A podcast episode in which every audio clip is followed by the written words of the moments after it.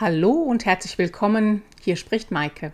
In dieser Episode geht es um ein Wochenende in der Natur, das unter echt schlechten Vorzeichen startete, die Wirkung des Waldes auf unser Nervensystem, die Wirkweise der Koregulation und es ist eine sehr persönliche Folge, in der ich versuche, mir einen Transformationsprozess zu erklären. Vor zwei Jahren hatte ich mit meiner Nichte drei Tage im Wald verbracht wo wir gewandert sind, in Hängematten schliefen und uns gegenseitig nachts beruhigten, wenn wir Geräusche gehört haben. Durch die Annahme, na ja, wenn die andere ruhig schläft, dann kann es ja nicht so schlimm sein. Gemeinsam mit meinem Hund bin ich einen Fernwanderweg gegangen und wir haben im Zelt geschlafen. Ich war anschließend so begeistert von dem, wie ich mich fühlte, dass ich am liebsten ständig nur noch solche Touren machen wollte. Und ich entwickelte eine Sehnsucht nach im Waldsein, die ich vorher nicht kannte. Aber dann kam das Leben dazwischen und ich pausierte ein Jahr. Nun war es also endlich wieder soweit und zwei Wochen vor unserem vereinbarten Termin bekam ich einen trockenen Husten. Da ich Asthma bronchiale habe, wirkt sich das immer sehr direkt auf meine Atmung aus, auch wenn ich nur kleinste Anhöhen erklimmen möchte. Und nach einigen Überlegungen haben wir uns dann entschieden, in der Nähe des Waldes zu campen und dann zu sehen, was alles möglich ist. Ich hatte das Urteil, das kann überhaupt nicht so gut werden wie beim vorigen Mal, wo wir ja konstant im Wald waren. Das wird bestimmt nicht so toll und ich hatte meine Vorverurteilung getroffen. Vorverurteilungen von Situationen oder Menschen stellen ein Problem dar, wenn wir Veränderung gestalten wollen. Wir stehen uns durch Vorverurteilungen oft selbst im Wege. Es hat noch nicht stattgefunden und wir meinen zu wissen, wie es wird. Und dabei sind wir auch noch der Negativierung ausgesetzt. Dies bezieht sich auf ein allgemein bekanntes sozialpsychologisches Phänomen, das sich Negativitätseffekt nennt. Es besagt, dass wir Menschen negative Gedanken, Gefühle oder Erlebnisse stärker erleben und uns merken als neutrale oder positive auch wenn diese in gleicher Intensität und Häufigkeit auftreten. Einer negativen Gedanken-, Gefühls- und Erlebnisspirale nach unten zu folgen, ist wesentlich leichter als einer positiven Spirale nach oben. Unsere gewohnten Strukturen ziehen uns runter und es benötigt eine bewusste Entscheidung, um dem Positiven und der Weite, der Offenheit und dem Raum Möglichkeiten zum Entfalten zu bieten. Wir starteten das Wochenende mit dem Satz, wir machen das Beste draus. Und wir bleiben offen, wie es werden könnte. Und mit diesem Vorsatz verlebten wir ein wunderbares Wochenende. Wir haben jeder einen Camper, die wir über Eck stellten. Wir holten die Markise raus, sodass uns der Regen nicht groß störte, wenn es denn mal tröpfelte. Wir sind äh, wandern gegangen, aber jetzt nicht viele Höhenmeter gemacht, sondern eher so Genusswandern. Und auch das nur kurz wir haben zusammen gekocht, gegessen und lange ausgeschlafen, gelesen, geredet und einfach eine gute Zeit miteinander gehabt.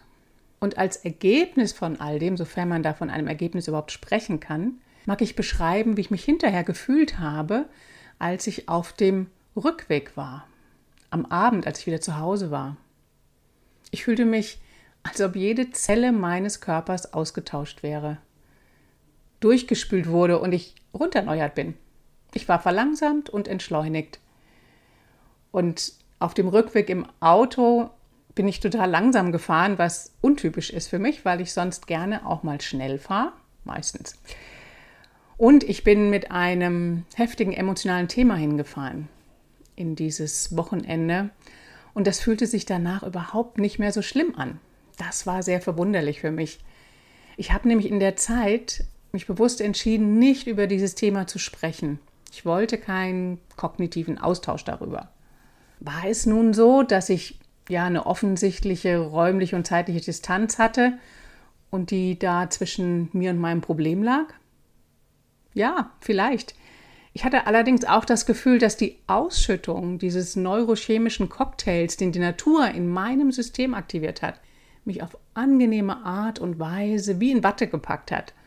Und das ließ mich meine eigene Kraft spüren. Was geschieht da also mit uns, mit unserem gesamtheitlichen System, wenn wir im Wald sind, wenn wir von Natur umgeben sind?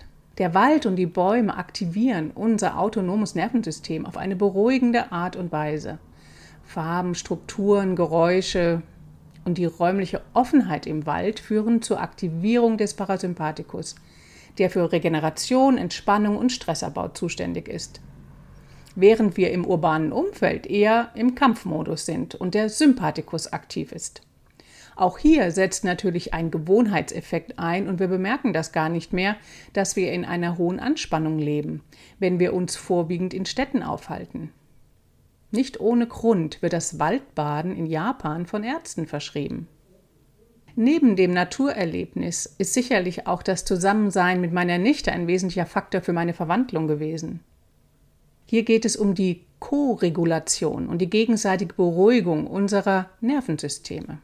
Meine Nichte war schon als Kind und Jugendliche sehr gechillt und ist jetzt als Endzwanzigerin eine gesammelte Persönlichkeit, die so leicht nichts aus der Ruhe bringt. Ja, was wir praktiziert haben, ist Koregulation, dieses gegenseitig Beruhigen unserer Nervensysteme, die zu einem Gefühl von Verbundenheit und Sicherheit führten. Schon bei unserer ersten Wanderung vor zwei Jahren haben wir unbewusst uns nachts beruhigt. Ich habe das ja eben schon kurz erwähnt. In der Nacht hörten wir unabhängig voneinander ein Geräusch, das wir nicht zuordnen konnten. Ich kann nur sagen, dass ich schon etwas in Alarmbereitschaft war, wieder in meiner Hängematte lag, nachdem ich mich kurz erleichterte und dann alle möglichen Szenarien im Kopf durchgespielt habe. Oh Gott, was kann da passieren? Was ist das für ein Tier? Ich hatte irgendwas von einem tollwütigen Hund in der Nähe gehört, also da habe ich gut Kopfkino gemacht.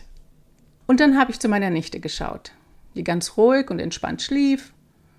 Und ich habe mich beruhigt, bewusst geatmet, mein Kopfkino durch eine bewusste Aufmerksamkeitsfokussierung gestoppt und bin irgendwann wieder eingeschlafen. Als sie in der Nacht aufwachte, dachte sie, naja, wenn die Maike so ruhig schläft, kann es ja nicht so schlimm sein. Wir haben uns also gegenseitig beruhigt, ohne es zu wissen. Am nächsten Morgen haben wir dank Internet und Hörbeispielen herausgefunden, dass es sich um das Bellen eines Fuchses handelte, das wir in der Nacht gehört hatten.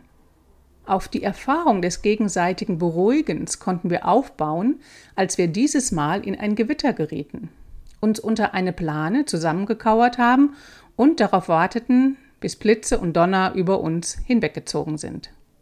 Und nochmal zurückkommend auf mein emotionales Thema, das ich mit im Rucksack dabei hatte. Als ich einen Tag später zu Hause war, konnte ich bemerken, dass ich im Umgang mit dem Problem einen riesigen Schritt nach vorne gemacht hatte, weil ich meine Haltung zum Problem veränderte. Und da schließt sich der Kreis wieder. Es ging darum, offen zu bleiben und anzuerkennen, dass ich nicht weiß, wie es ausgehen wird. Ich wusste nicht, wie das Wochenende ausgehen wird. Und ich weiß auch nicht, wie dieses Thema, was mich emotional beschäftigt, ausgehen wird. Und wenn ich das nicht weiß, dann kann ich auch von einem positiven Ergebnis ausgehen. Wenn man das so hört, könnte man denken, ja, da ist doch ganz klar. Ja, und es ist etwas völlig anderes, wenn man drin feststeckt und Szenarien kreiert, die ins Negative ziehen. Sei das in der Nacht, wenn man in der Hängematte liegt und sich die wildesten Tiere ausdenkt, die einen gleich anfallen werden, oder ist es ein Kopfkino, das einen emotional nach unten zieht. Und diese Szenarien, die man kreiert in seinem Kopf und die einen festhalten in ungünstigen Situationen, die machen eben den Unterschied aus, wenn man drinsteckt und wenn man aus einer Distanz heraus die Geschichte einfach nur hört. Was für mich den Unterschied auch ausgemacht hat, war, dass ich auf einmal spürte mit jeder Zelle meines Körpers, dass es anders war. Und es war eben kein rationaler Denkprozess. Hat meine andere gefühlte Haltung zu meinem Problem etwas mit meinem Erleben in der Natur zu tun? Das weiß ich nicht mit Bestimmtheit. Und ich gehe stark davon aus.